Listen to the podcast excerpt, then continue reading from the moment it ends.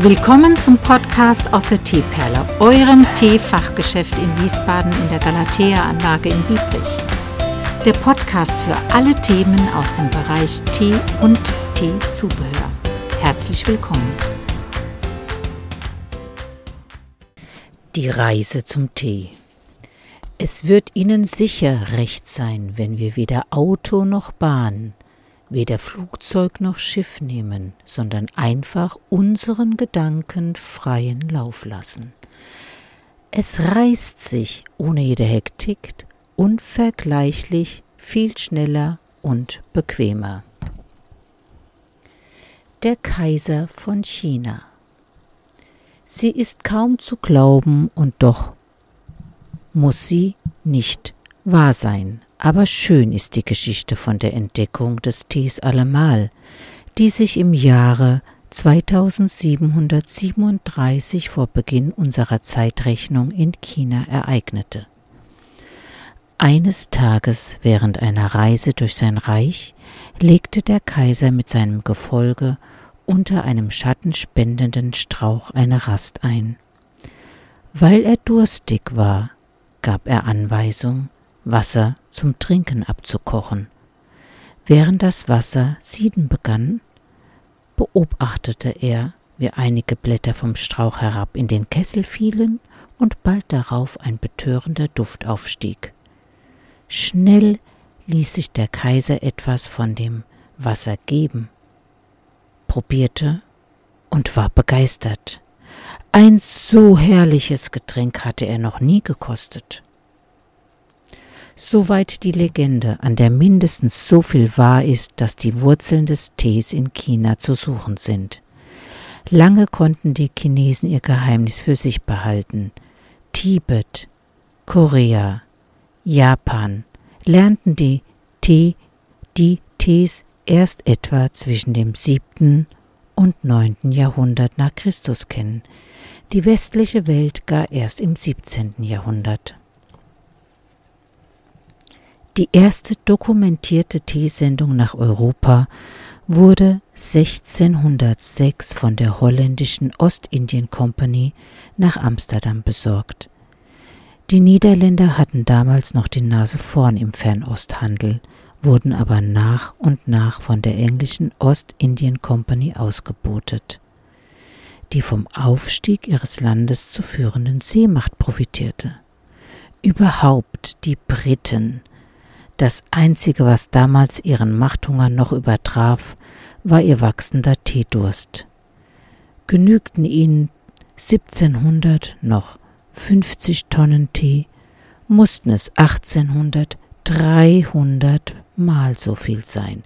15.000 Tonnen. So waren sie bald daran interessiert, das Teemonopol Chinas zu brechen und versuchten den Tee auch anderswo heimisch zu machen. Nach etlichen Fehlschlägen hatten sie mit ihrer Hartnäckigkeit Erfolg. 1840 kamen die ersten Teeproben aus Indien in London an. Heute stammt allein ein Drittel der gut zwei Millionen Tonnen großen Welternte aus diesem Land. Nach Indien sind es hauptsächlich Sri Lanka, Indonesien mit Sumatra und Java und China, die den Markt mit Tee versorgen. In welchem Land auch immer der Tee angebaut wird, er legt Wert auf ein gewisses Niveau. Mit anderen Worten, er liebt Höhenluft.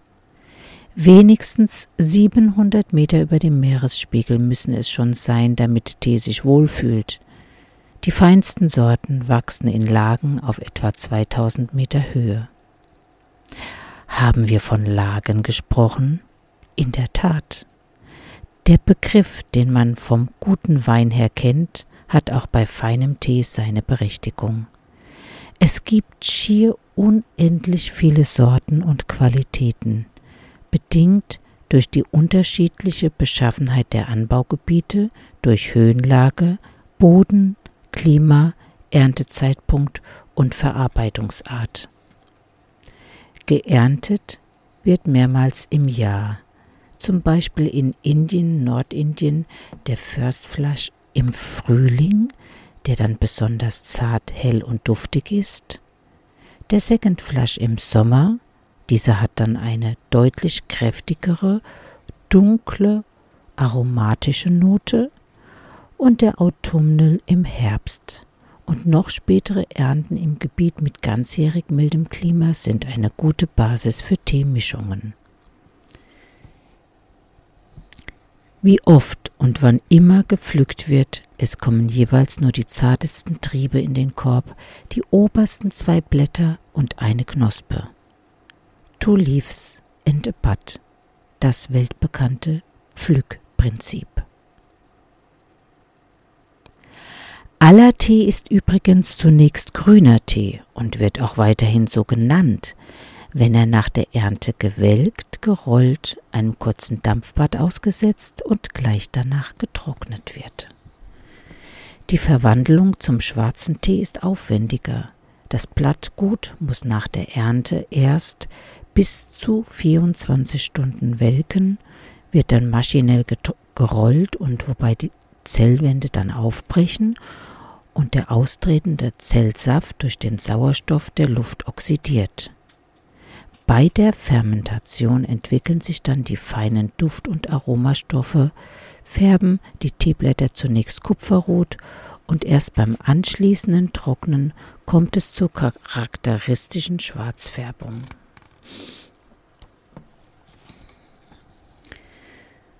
Über allen von der Natur besonders begünstigten Teedistrikten glänzt ein Dreigestirn, das in aller Welt höchste Wertschätzung genießt. Darjeeling, Assam und Ceylon. Primus inter pares, erster untergleichen ist sicherlich der Tee aus Darjeeling. Am Südhang des Himalaya gedeihen in Höhen bis zu 2400 Meter außerordentlich helle, leichte, spritzige Teesorten. Vielen Teegenießern gilt Darjeeling deshalb als der Champagner unter den Tees. Von ganz anderer Art ist der Tee aus Assam. Im größten zusammenhängenden Teegebiet der Welt am Oberlauf des Brahmaputra haben vornehmlich dunkle, vollmundige, aromatische Sorten ihre Heimat.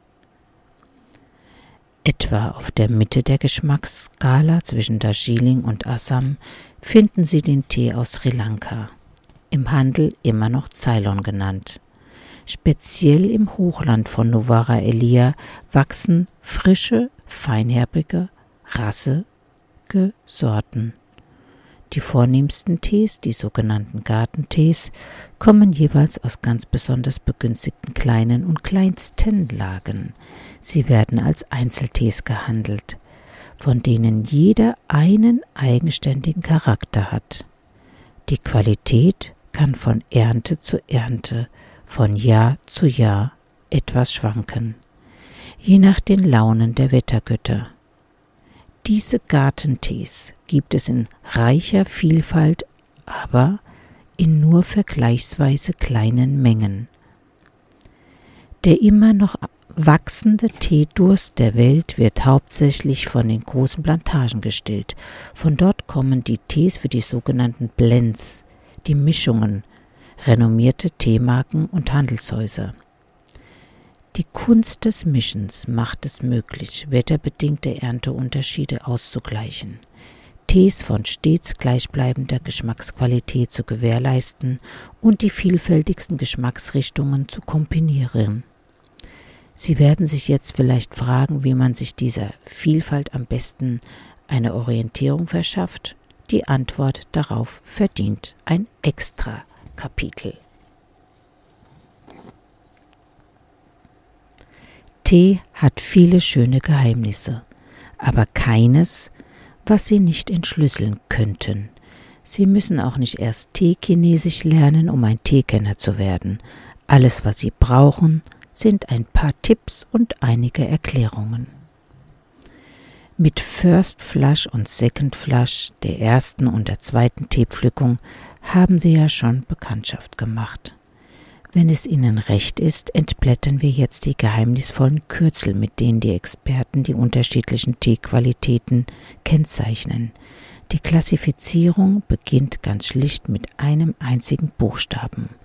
P für Pekoe, für die einfachste Blattqualität, die allerdings hierzulande nicht auf den Markt kommt. OP ist das Kürzel für Orange Peco und bekennzeichnet bereits einen Tee von gehobenem Niveau.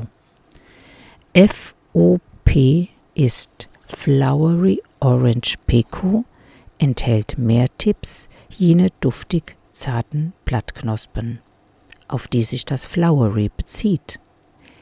GFOP heißt Golden Flowery Orange Peco und sagt ihnen, dass die Tipps von besonderer feiner Qualität sind. TGFOP heißt Tippy Golden Flowery Orange Pequoy, zeichnet sich durch einen besonders hohen Anteil an Tipps aus. FTGFOP ist Finest Tippy Golden Flowery Orange Pequoy und könnte schließlich der Gipfel des Teegenusses sein, gäbe es nicht auch noch die Kennzeichnung der Blattgrade 1 für klein, 2 für mittel und 3 für groß. Also bedeutet zum Beispiel FTG-FOP 1 schließlich und endlich die absolute Spitze eines Tees aus ganzen Blättern. Sortierungen aus zerkleinerten Blättern, sogenannte Broken Teas, werden jeweils durch ein zusätzliches B gekennzeichnet, das immer vor dem O steht, also wie etwa bei BOP, Broken Orange Peco. Ein Kapitel für sich bilden die zahlreichen Aromatees, von denen sich einen oder einer einen besonderen Namen gemacht hat, der nach Bergamott duftende Earl Grey. Ansonsten orientiert man sich an den Aromen wie Rosenblüten, Blüten und Blättern, Jasmin, Vanille, Mango, Ingwer und so weiter. Sie sehen, Tee kennt kein Ende im Gegensatz zu dieser Seite. Diesen Abend war ich bei Goethe zu einem großen Tee. Die Gesellschaft gefiel mir, es war alles so frei und ungezwungen. Man stand, man saß, man scherzte, man lachte. Goethe ging bald zu diesem und zu jenem und schien immer lieber zuzuhören und seine Gäste reden zu lassen, als selbst viel zu sagen. Goethes Frau kam oft und schmiegte sich an ihn und küsste ihn. So schildert uns Goethes Freund Eckermann den Abend des 14. Oktobers 1823 und deutet damit eine der vornehmsten Eigenschaften des Tees an, die anregende Wirkung. Lässt man den Tee nach dem Aufgießen mit sprudelndem kochendem Wasser nur zweieinhalb Minuten ziehen, entfaltet sich als erstes das, was auch im Kaffee ist, Koffein. Im Tee ist das Koffein allerdings an Gerbstoffe gebunden und wirkt daher nicht auf Herz und Kreislauf, sondern auf das zentrale Nervensystem. Darum regt Tee an, aber nicht auf. Tee kann aber noch mehr. Bei der optimalen Ziehzeit von drei bis vier Minuten regt er ihre geistigen Kräfte an, beruhigt ihren Magen, aber eine noch längere Bitterzeit also Ziehzeit ist nicht zu empfehlen, weil dann die Bitterstoffe frei werden, die den Geschmack erheblich beeinträchtigen können. Unabhängig von allem sind die weiteren Vorzüge des Tees. Sein Fluorgehalt ist gut für den Zahnschmelz, Mangan wirkt sich positiv auf den Blutzuckerspiegel aus, hinzu kommen wohltuende ätherische Öle, Kalium, Spurenvitamine, also Spurenelemente und Vitamine, nur eines fehlt dem Tee völlig, Kalorien. Aber deren völlige Abwesenheit wird Ihnen sicher recht sein, und wenn nicht, dann findest, findet man in den nächsten Worten einige Anregungen, die Ihnen gefallen könnten. Könnte Shakespeare wissen, warum wir ihn hier und heute im Zusammenhang mit Tee zitieren, er wäre sicherlich damit einverstanden. Denn der Tee, den Großbritanniens berühmtester Dichter noch nicht kennen konnte, schenkt dem Menschen, was er sich nur wünscht.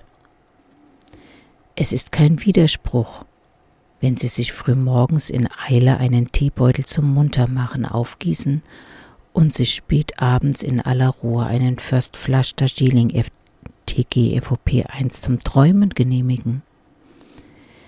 Tee besitzt in geradezu verschwenderischer Fülle jene Frei- und Großzügigkeit, für die die Franzosen das schöne Wort vom Laissez-faire kennen. Und Heinrich Heine in einem geträumten Rendezvous mit Hamburgs Schutzgöttin Harmonia diese vergnüglichen Worte dichtete. Die Göttin hat mir Tee gekocht und Rum hineingegossen. Sie selber aber hat den Rum ganz ohne Tee genossen. In der Tat, der Charakter des Tees ist die Empfehlung, nicht das Diktat. Und so genießen die Briten ihren Tee am liebsten mit Milch, die Schweizer mit Zitrone, die Ostfriesen mit Kandis und Sahne und die Chinesen ohne alles. Die Inder wiederum pflegen ihren Tee mit Milch und Zucker zu trinken, während die Marokkaner den grünen Tee bevorzugen und noch mit frischer Minze aromatisieren. Die Russen andererseits die Zubereitung mit dem zweiteiligen Samovar pflegen, sich aus dem kleinen Kännchen oben drauf ein wenig von dem sehr stark aufgebrühten Tee in die Tasse geben und mit siedetem heißen Wasser aus dem großen Kessel darunter auffüllen, eben wie es euch gefällt. Für den allgemeinen Umgang mit dem Tee ist vielleicht noch einmal der Vergleich mit dem Wein hilfreich. Ein ehrlicher, unkomplizierter Tischwein für alle Tage etwa verlangt keine großen Umstände. Er schmeckt auch aus einem einfachen Wasserglas. Dagegen wird ein großer Wein aus besonderer Lage und entsprechendem Jahrgang jede fürsorgliche Zuwendung lohnen, die den Tisch zur Tafel und den Anlass zum Ereignis macht. So verhält es sich auch mit dem Tee. Nichts würde uns mehr freuen, wenn Sie während unserer Reise durch die weite Welt des Tees zu dem Urteil gelangt wären, eine Reise mit Gewinn zu gemacht zu haben. Vielleicht bedauern Sie sogar, dass sie schon zu Ende sein soll. Aber das ist sie ja gar nicht.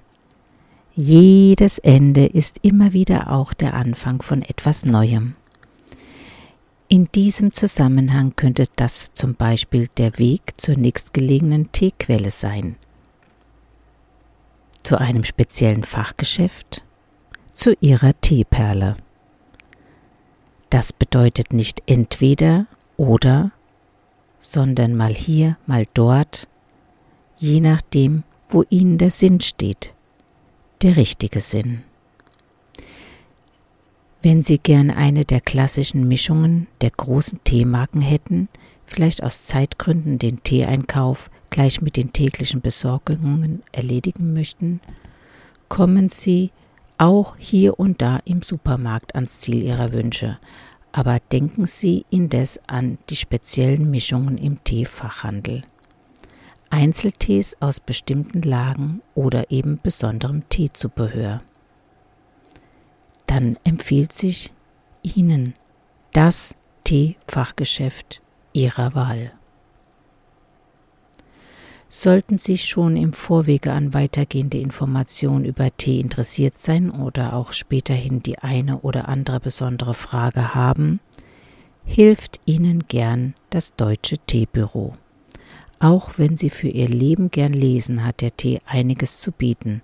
Anregende Bücher, in denen Sie unter anderem erfahren, dass Heinrich Schliemann seinerzeit die Ausgrabung des antiken Troja teilweise mit dem Verdienst aus seinem Teeimport finanzierte. Oder dass Sir Winston Churchill einmal mit für ihn vergleichsweise friedlich anmutenden Worten zitiert wird. Für unsere Soldaten ist Tee wichtiger als Munition. Sie haben also noch unendlich viel vor sich, wenn Sie das Teereich weiter bereisen. Bleiben Sie neugierig, fragen Sie, schauen Sie sich um, dann werden Sie immer wieder etwas Schönes ganz für sich allein entdecken und nicht zuletzt auch den köstlichsten Tee aller Tees, Ihren ganz besonderen Lieblingstee entdecken. Dies war die Teegeschichte vom Deutschen Teebüro aus Hamburg.